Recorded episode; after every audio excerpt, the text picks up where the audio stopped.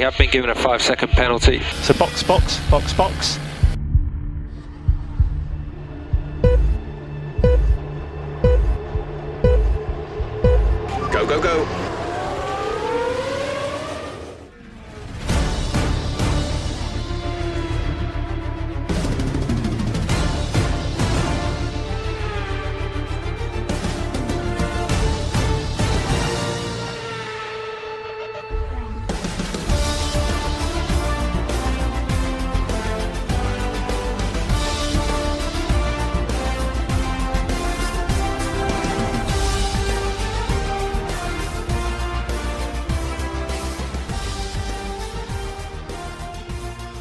Damas y caballeros, sean todos bienvenidos a Stop and Go, el podcast de Fórmula 1 más completo de Latinoamérica. Mi nombre es Federico Gianzi y en el capítulo de hoy vamos a abrir el libro de cuentos de la Fórmula 1 para traerles una historia muy, muy particular. Como siempre, mis compañeros Agustín Jaime y Agustín Reyman presentes para escuchar una nueva historia de la categoría reina del automovilismo. Finalmente, los tres juntos, chicos, los saludo a los dos. Una maravilla, chicos, los tres juntos. El primer episodio donde estamos los tres. Un saludo a los dos también. Un saludo para los dos y un saludo a toda la audiencia que tenemos detrás. Increíble haber estado los tres juntos, la verdad que es un placer. Lo conseguimos en el tercer capítulo, pero lo conseguimos. Eh, y bueno, hoy me toca a mí contar el cuento del, día. Hoy saben que bueno, no hay carrera este fin de semana, estamos esperando a Alemania la semana que viene. Y decidí traerles algo muy especial porque no sé si sabían que hoy se cumplen 8 años, ¿sí? De que Schumacher anuncie su retiro de la Fórmula 1 en Suzuka en el año 2012. No sabía esa data, ¿eh? No la sabía. ¿Viste? Ya empezamos re bien. Ya empezamos muy bien esto. ¿Y qué tenés para contarnos? Eh, la historia que les traje hoy va es sobre Schumacher claramente y con todo lo que se está hablando ahora de que, de que su hijo Mick puede subir a la Fórmula 1. Se me ocurrió contarles la vez que Schumacher era tan bueno que ganó desde boxes, sin ningún tipo de problema. ¿Ganó desde boxes? Ganó desde boxes. Bueno, si les parece, los pongo un poquito en contexto. Por favor. Año 98, ustedes tenían unos meses. del- ¿Qué día fue? Porque yo nací en el 98. Yo nací en el 13 de mayo del 98. Por eso, por eso, no. Esto fue el Gran Premio de, de Gran Bretaña del 98. Eh, como en todos los años, lo- el Gran Premio de Gran Bretaña es, eh, se corre en julio. Esto estamos hablando del, acá lo tengo, el 12 de julio. Uy, tenía meses de vida yo. Mes, Yo tenía mes, dos meses. días, días de vida, días. Está bien, no me grites, días de vida. días de vida, eh, vos tenías, a a vos, Reyman, tenías un poquito más y yo tenía, qué, qué sé yo, 8 meses, ponele. Vos ya, vos ya. Tenía 8 meses, ya, viste, ya, tenía, tenía- ya manejaba. Eh, bueno, éramos muy pequeños y esto claramente ninguno lo vivió, así que divertido también revivirlo de esta forma.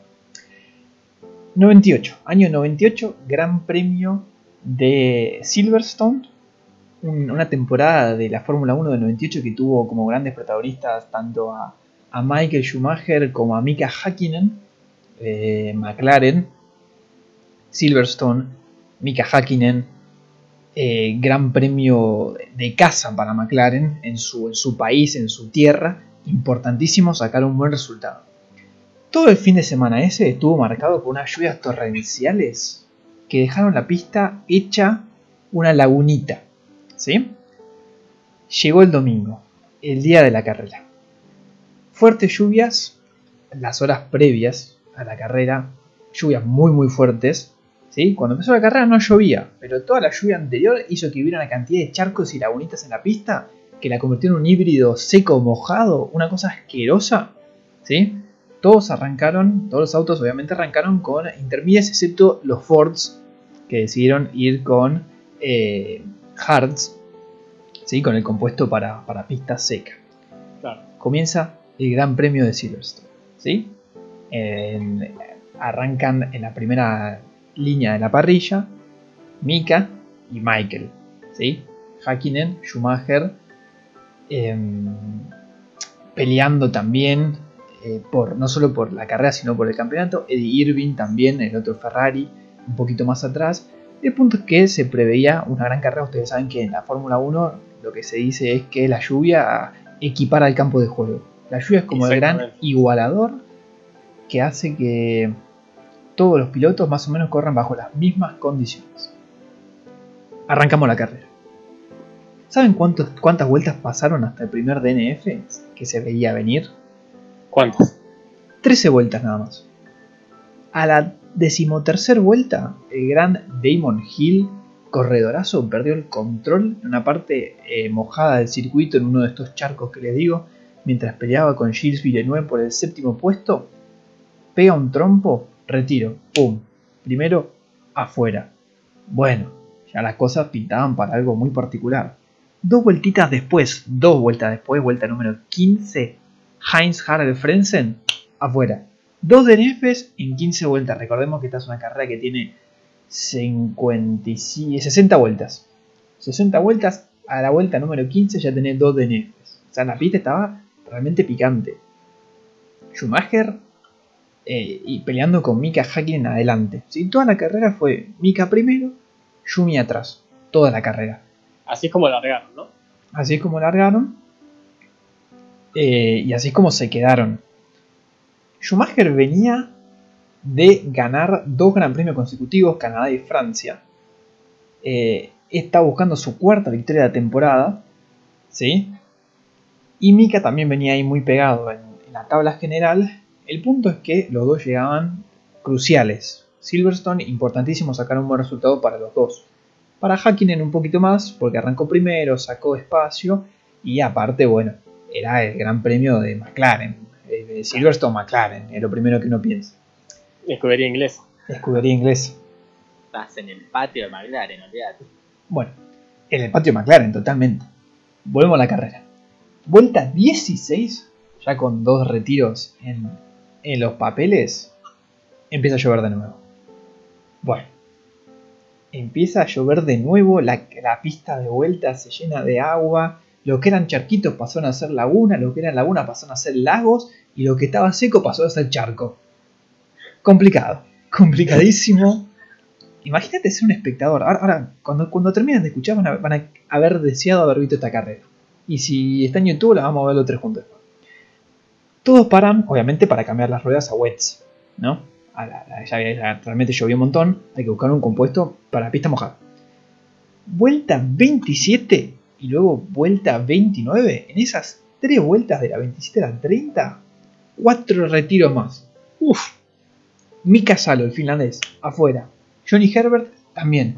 Nuestro querido Esteban Tuero, el, el argentino Esteban Tuero corriendo para Minardi, también se patinó y se fue lamentablemente en la vuelta 29. Eh, también les tenía el datito que era el, eh, ese fue el único argentino que, participó de esa carrera. Eh, Ricardo Roset, también brasilero. Era, viste, un momento de Fórmula 1 donde había argentinos y brasileros, ahora está un poquito más difícil. Bueno, lo- los cuatro que les mencioné se patinaron, se salieron los cuatro de pista, los cuatro tuvieron que abandonar. Bueno, ya teníamos seis autos menos. Era como un muy hielo, pero de la época. Sí, sí, sí. Ya habían pasado 30 vueltas, la mitad de la carrera. La mitad de la carrera. Eh, clavado a la mitad de la carrera. Ocho vueltas después, David Curja, que no había cambiado a Wets, se pegó un palo contra una pared. Chao. Otro Pero menos. se la bancó, 8 vueltas y wets. Sí, se la bancó, se la bancó. En la misma vuelta, en un sector de Silverstone, mientras David Curja se iba de la pista y quedaba afuera, y Arno Trulli en otro sector pasaba algo similar. Dos vueltas después, Barrichello también se lleva la pared puesta en, una de las últimas curvas, que hoy en día es la primera, hoy en día es la última antes de la meta, que es Cloud. Eh, En ese momento el trazado de Silverstone era más abierto, no era el que es hoy en día. Vuelta 40, Barrichello afuera. Ya estamos, ahora sí, era un despelote. Bueno, volvamos con los protagonistas de esta historia. Mientras ya les conté todos los datitos de todo lo que se habían, habían quedado afuera. Mika Hakkinen hizo su carrera. Hizo una tremenda carrera. Tremenda. Aprovechó los espacios. eh, se separó de, Michael. eh, no, eh, pasó ya a varios corredores que estaban quedando últimos. Los lapeó, como se dice en inglés. Cuestión que para la vuelta esta donde quedó fuera Yarno Trulli, vuelta 40, Barrichello, Coulthard y Trulli en esas, en esas vueltas 38, 39 y 40, Hakkinen ya lideraba por 50 segundos. 50 Montón. segundos. Faltaban, faltaban 20 vueltas más. 20 vueltas, 50 segundos. Un, yo les digo esto y los dos me dicen una brecha imposible de cerrar. Y yo te diré Detrás. también, Detrás venía Michael. detrás venía Schumacher. Pero casi un minuto atrás. Sí, es un minuto atrás. Hoy en día es, hoy en día es imposible pensado para pensar que, se- que lo hubiese pasado. Y encima, fíjense lo que era la ventaja de Mika Hakkinen, que en la vuelta más o menos 44, Hakkinen perdió el control, hizo un trompo 360, más o menos enderezó el auto y siguió. En toda esa maniobra perdió nada más que 10 segundos. Claro, no, no, no, no. Hizo un giro 360.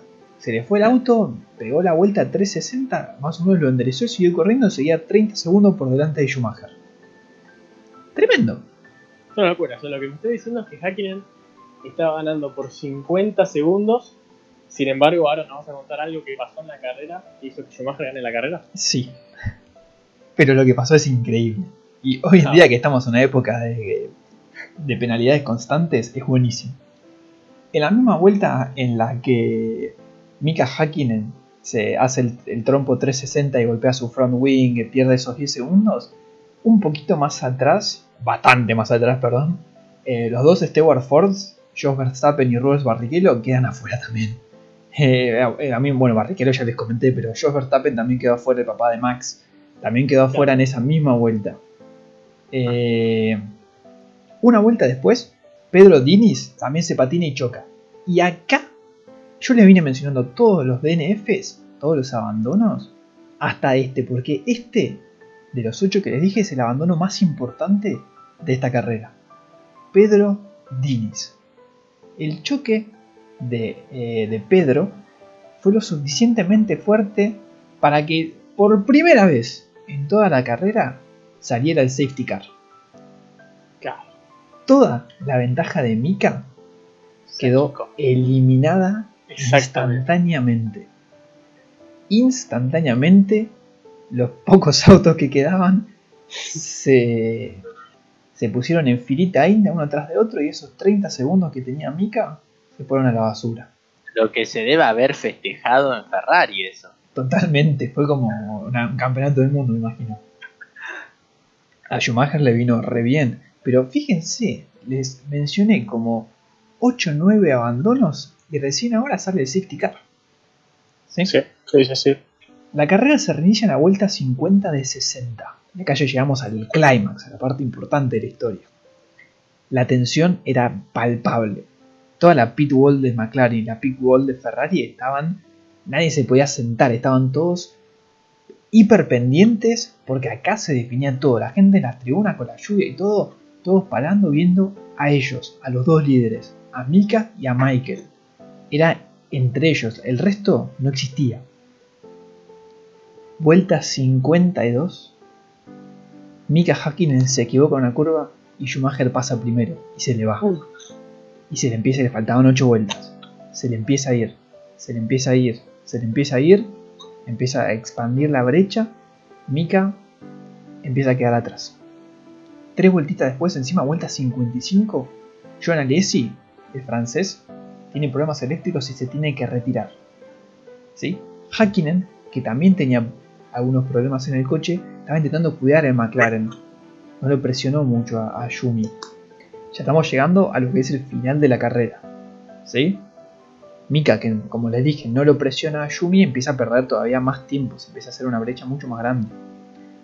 Vuelta 57, cuando ya estaba todo más o menos definido, ya se estaban preparando para la celebración y eso, a Ferrari le llega un mensaje a la pitbull. Penalidad a Schumacher. De stop, stop and go. O sea, 10 segunditos. Eh, mira, mira, stop and go encima del nombre del programa. La penalidad creo que es bastante apropiado, ¿no? Todos se quedaron duros. ¿Qué pasó? ¿Por qué una penalidad? ¿Por qué un stop and go que hizo Schumacher? Resulta que los oficiales, los comisarios de la FIA se dieron cuenta que Yumi pasó y adelantó a Wurz, el, el austriaco Alexander Wurz de Benetton, ¿sí? Durante el safety car. ¿Qué pasa? La penalidad, que es cierto era una penalidad válida, estaba eh, redactada de tal manera que no se entendía un culo, básicamente. No se entendía si, tenía, si eran eh, 10 segundos en los pits, como es un stop and go normal, por eso stop and go. No se entendía si era, se sumaban 10 segundos al final de la carrera, eh, si lo tenía que cumplir o no. El reglamento técnicamente yo lo estuve investigando esto. Dice que cuando un piloto recibe una penalidad en las últimas vueltas, esto en el 98, acordémonos, cuando un piloto recibe una penalidad a menos de 12 vueltas del final, la penalidad se considera temporal y puede ser eliminada. Esto es bastante, eh, es como el lenguaje de los abogados, ¿no? Está bastante... eh, Sí, es raro. Está escrito de una forma abierta a interpretación, diría yo. Así estaba en ese momento. Imagínense las últimas tres vueltas, una penalidad. ¿Y de qué penalidad? Abierta a interpretación. Ustedes hemos visto juntos la semana, la semana pasada, sí, digo bien. Y la otra, como una, un stop and go, le cagó la carrera a Hamilton, por ejemplo. Totalmente. No es un chiste un stop and go. eh, por eso el podcast. Eh, es la verdad que era crucial en ese momento. Y después de esa carrera en sí, en Ferrari estaban todos consternados. Bueno, la gente de Ferrari es muy inteligente. Y en el 98 y eh, a principios de- del siglo XXI, Ferrari era la escudería líder en la Fórmula 1, ¿no? Y en ese momento quizá no se mandaban tantas cagadas como hoy en día. Entonces, poniendo la cabeza fría, el cerebro frío y pensando, dijeron, vamos a aprovechar eh, este bache en el reglamento. Lo llaman a Schumacher a cumplir la penalidad. ¿Cuándo lo llaman? En la última vuelta de la carrera. ¿Sí? Ellos dijeron, vamos a hacerlo de esta manera porque pensamos que es lo mejor y lo podemos pelear así. Le llega Schumacher a la radio, tenemos una penalidad, tenés que servirla, es un stop and go, son 10 segundos, venía en la última vuelta. O sea, el contador ya marcaba 60 de 60. La última vuelta y Schumacher entra a boxes. En la última vuelta, Mika Hakkinen la avisan y empieza a presionar porque entendió que, viste, penalidad, stop and go en la última vuelta, Schumacher va a estar parado en boxes, es el momento, si Ahora. quiere ganar, es el momento, no hay otro momento, no existe otro momento. Si quería ganar, tenía que presionar. Ahora, ¿qué pasa? Y esto es una cosa, una casualidad del destino, como quien diría. ¿Sabían dónde estaba ubicado la pit wall y los boxes propiamente dichos de Ferrari? Claro, porque tendría que haber estado antes de la línea de meta, ¿no? Claro, los boxes de Ferrari estaban ubicados al fondo, pasando la línea de meta. Schumacher pasa la línea de meta, es decir, que finaliza efectivamente la carrera y en vez de salir, obviamente va a, a los boxes y cumple la penalidad con la carrera ya terminada técnicamente. ¿Sí? Loco, ¿no? Solo porque los boxes de Ferrari estaban. Esto es una eh, ¿viste? el ingenio de Ferrari en el momento. Como los boxes estaban pasando la meta, lo llaman a cumplir la penalidad en la última vuelta. Y claro, al entrar a boxes cruza la meta. Y como bien ustedes saben, eh, la meta se puede cruzar en la pista propiamente dicha o en boxes, digamos, cuenta uno a uno. No es que si uno cruza por boxes no cuenta. Eh, la, la vuelta cuenta igual. Bueno, ganó Ferrari entonces, ¿no? Bueno, y acá donde se abre el debate que Sí, la polémica. la polémica que pone a todos en vilo porque nadie sabía si subiera la premiación o no. Schumacher dice, yo gané. Ferrari dice, ganó Schumacher. Encima, no solo ganó, sino que cumplió la penalidad.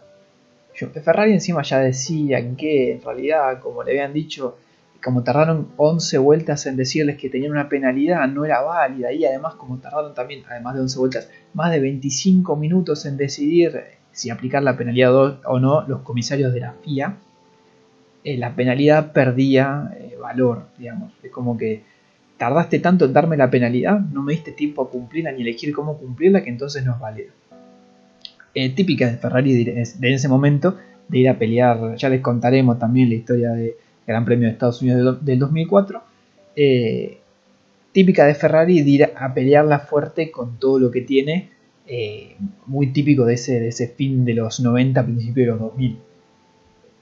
Bueno, Ferrari dice, no, acá no se entiende cómo está redactado en las reglas al 100%, nosotros ganamos, cruzó, no solo cruzó la meta, sino que cumplió una. Aquí hay problema ahí, tenemos que ir a la, a premiación, ganó Schumacher. Y entre tanto la FIA, silencio. McLaren, meta protesta, llamando a cualquiera que lo quisiera escuchar, a toda la gente de los boxes, a toda la gente del paddock, a todos los, eh, los oficiales de la FIA que estuvieran cerca, que Schumacher no había cumplido penalidad y que pedía mínimo 25 segundos añadidos a su tiempo final, que sería el stop and go propiamente dicho, contando con la entrada y salida de pits, que ustedes saben que los pits de Silverstone son bastante largos. McLaren como loco, que esto no puede ser, que no cumplió penalidad, que cruzó la meta antes de cumplir la penalidad, por ende no la cumplió, qué sé yo, qué sé cuánto. Mika Hakkinen ahí, no sabía si, si festejar, si no, si esperar. Eh, El punto es que de los pocos corredores que habían terminado estaban todos esperando a ver qué pasaba. Ferrari que no, McLaren que sí, la FIA en silencio. Al ratito sale o se acercan los comisarios de, de la FIA, unos payasos. Mal.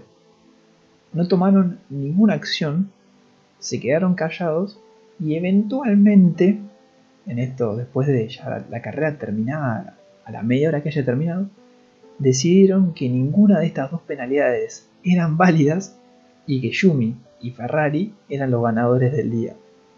No, no, no. Increíble. Schumacher acababa de ganar una carrera desde boxes. Virtualmente desde boxes y cumpliendo una penalidad en la última vuelta desde boxes. Literalmente. McLaren no lo podía creer. Mika Hakkinen tampoco. Eh, esto les comento para que sepan. Se abrió una investigación. Los tres comisarios que estaban ese día en Silverstone perdieron su licencia a la FIA y los echaron de la FIA. O sea, perdieron los laburos perdieron el laburo.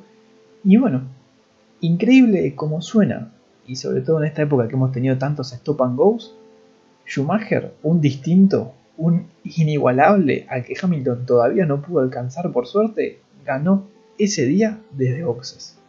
Increíble. La verdad Una que maravilla lo de Michael. cuando... La verdad- Sí, sí, sí. La verdad me, me, encantó esta historia, Fede, cómo, cómo la explicaste y demás. Eh, dos cosas voy a decir. Primero, quiero abrazarlo y darle mis felicitaciones a Ferrari por la... O sea, eso es tener cabeza, eso es saber manejar los hilos, saber en qué momento aplicarlo. Y me pregunto, ¿qué pasaría eso si hubiese sucedido en esto? O sea, estamos hablando si hubiese pasado ahora. No sé cómo, cómo se hubiese solucionado. Capaz eh, a la victoria, no sé, capaz no se le hubiese dado a Ferrari. Capaz, eh, si hubiese pasado ahora, ahora. No, no. Para mí, no. yo estoy 100% seguro que no se lo hubiesen dado. Porque aparte, como, como bien dijiste, Fede, eh, a los comisarios de la FIA los echaron porque tardaron 11 vueltas en darle la penalidad de un, por un simple adelantamiento en un safety car. Sí, aparte no se decidían si realmente la penalidad era válida o no. Eh, digamos, eh, hoy en día habría que, bueno, en Mercedes, si tuviera las dos penalidades que tuvo Hamilton lo más rápido posible, por ejemplo. Obviamente, esto de Schumacher sentó un precedente, fue el- creo que la más bizarra de sus 91 victorias. Fue de, de- Sí, o sea, totalmente. porque ganó Yumi corriendo y ganó Ferrari eh, usando, viste, un, encontrando la, la letra chica en las reglas, digamos. Fue una victoria de, de equipo, nunca mejor dicho. Fue una victoria de boxe, viste, como dicen cuando che, lo, lo ganó en boxe. Bueno, este de verdad lo ganó en boxes. Es que es algo impensado. Que hoy pase eso es algo impensado. Porque si vos te pones a pensar, la penalidad supuestamente es para justamente penalizar al piloto en su tiempo de carrera. Claro. Pero si vos no cumplís ese stop and go y, pasa, y, y vos terminás la carrera antes de cumplir la penalización, es como, es como un loophole. Es exactamente un loophole. Así como lo describí, bueno, chequeé varias fuentes obviamente, pero así como lo describían en ese momento. Utilizó la letra chica en español, eh, el loophole en inglés, para ganar la carrera. Fue, como, como dijiste, Abu Jaime, eh, muy bien, fue eh, todo de Ferrari. Fue usar la, cabe- la cabeza fría de Ferrari y, mover los hilos de- del momento. Y, y así como Schumacher ganó, era tan bueno que, que ganó desde boxes. Increíble como suena. Y un, último datito de color que esto no, no lo podía dejar pasar, eh, a Jaime te va a gustar. Eh, ese mismo día que se corrió la carrera, ese mismo domingo, se jugó la final de la Copa del Mundo del 98 en, en Francia, entre Francia y Brasil, la victoria 3 a 0 de, de Francia. Pero obviamente la Copa del Mundo fue más tarde, ¿viste? No, no, no se interpuso la carrera porque si no perdían todo el rating, supongo. Igual, eh, realmente eh, la cabeza del equipo Ferrari en su totalidad para realmente tener la fuerza y el pensamiento frío para hacer, bueno, hagamos esto, en esta situación que nos pasa, hacemos esto. Si porque evidentemente salió bien, Yumi ganó, le dieron la victoria y, y la verdad que lo durmieron a bailar. Fue una dormida. lo, durmieron, lo durmieron de local. o sea, sí, te durmieron, de local. Te durmieron en tu casa. No, no, no, te durmieron en tu casa y te ganaron en el escritorio, como dirían hoy en día en, fútbol. Eh, solamente 9 autos terminaron ese día, ahora que lo veo. Ferrari sacó 14 puntos porque en ese momento se otorgaban nada más que puntos a los primeros 6. Schumacher sacó los 10 puntos de la victoria y Eddie Irving sacó 4 puntos por quedar tercero. Eh, a todo esto, con penalidad o no, Schumacher terminó 22 segundos por encima de Mika Hakkinen por ende, por eso McLaren pedía 25 segundos, porque si le aplicaban los 10 segundos de penalidad, no, no, no ganaba Mika Hakkinen, simplemente iba a terminar 12 segundos por arriba, por detrás de Schumacher, perdón. Entonces, algo, que me sorprende, que vos Fede lo dijiste, eh, es el hecho del safety car, la salida del safety car en uno de los choques. Esto se llama, o sea, lo raro eh, de, de, la salida del safety car en los tantos choques que hubo en la carrera que solamente haya salido en uno solo. Sí. Eh, a mí me genera cierta. cierta. no sé, no sé, como. algo raro, ¿viste? Como viste cuando lees algo. Sí. sí, mala espina, diría yo. Eh, qué sé yo. La verdad que, como te digo, eh, mis aplausos enormes a Ferrari y la dormida enorme de McLaren en su casa. Pero, es verdad, 13 accidentes hubo. Eh, y el safety car recién salió con el de Pedro Diniz, del de, brasilero de Arrows se ve que el, habrá que ver la carrera, pero se ve que el resto de los accidentes no fue tan terrible como quien diría para sacar el safety. Em, con esta victoria, y ya así vamos terminando esta hermosa historia que la verdad que me gustó mucho buscarla, Schumacher quedó parcialmente ¿no? a dos puntos de Mika Hakkinen en el campeonato de pilotos y Ferrari quedó nomás a tres puntitos de McLaren en el campeonato de constructores. La verdad, son una muy buena audiencia, chicos. Les agradezco. Me, me, gustó más contar la historia a ustedes y espero que todo el mundo la haya eh, realmente disfrutado. Porque, bueno, uno puede decir que Schumacher era tan bueno que ganaba desde boxes, literalmente. No, totalmente. No, igual Fede se disfrutó mucho. De este lado, la verdad, como contaste la historia, se disfrutó mucho. Vamos, ya obviamente nos reencontraremos la, la semanita que viene para la previa de lo que va a ser el Gran Premio de Alemania. Vuelve la Fórmula 1 a Nürburgring, o como mierda se diga. Eh, así que muy emocionados por eso. El jueves 8 nos encontramos de, de nuevo. Pero no queríamos dejar pasar un domingo, un domingo sin Fórmula 1, pero un domingo con historias de la Fórmula 1. No porque no haya carrera, no puede haber Fórmula 1 un domingo. Eh, así que bueno, yo muchachos de aquí los despido. Un placer. Eh, me gustan los capítulos históricos, estas historias de la Fórmula 1. Espero con ansias el próximo, que le tocará a alguno de ustedes y vamos a ver con qué, con qué nos sorprende. Así que Aus y Aus, los saludo a los dos. Un abrazo enorme. Un saludo a, vos, Fe. La verdad que te felicito, te lo vuelvo a decir por, cómo contaste la historia. Espero que a la audiencia le haya gustado tanto como a nosotros. Con ansias de esperar a, a lo que será el Gran Premio de Alemania el próximo fin de semana. Y bueno, también debatir lo que sucedió, porque en esta semana sucedió algo. Pasaron cosas. Pasaron noticias movidas dentro de la Fórmula 1, así que la estaremos debatiendo el jueves. Totalmente, un abrazo grande para los dos y nos vemos el jueves entonces. Nos vemos el jueves entonces, y usted bien lo dijo. Un abrazo muy grande a todos, hasta la próxima. No se olviden de seguirnos en Instagram, arroba stop and go, que vamos a estar subiendo también el videito previo a lo que va a ser el Gran Premio de Alemania. Nos despedimos, un abrazo grande, hasta luego.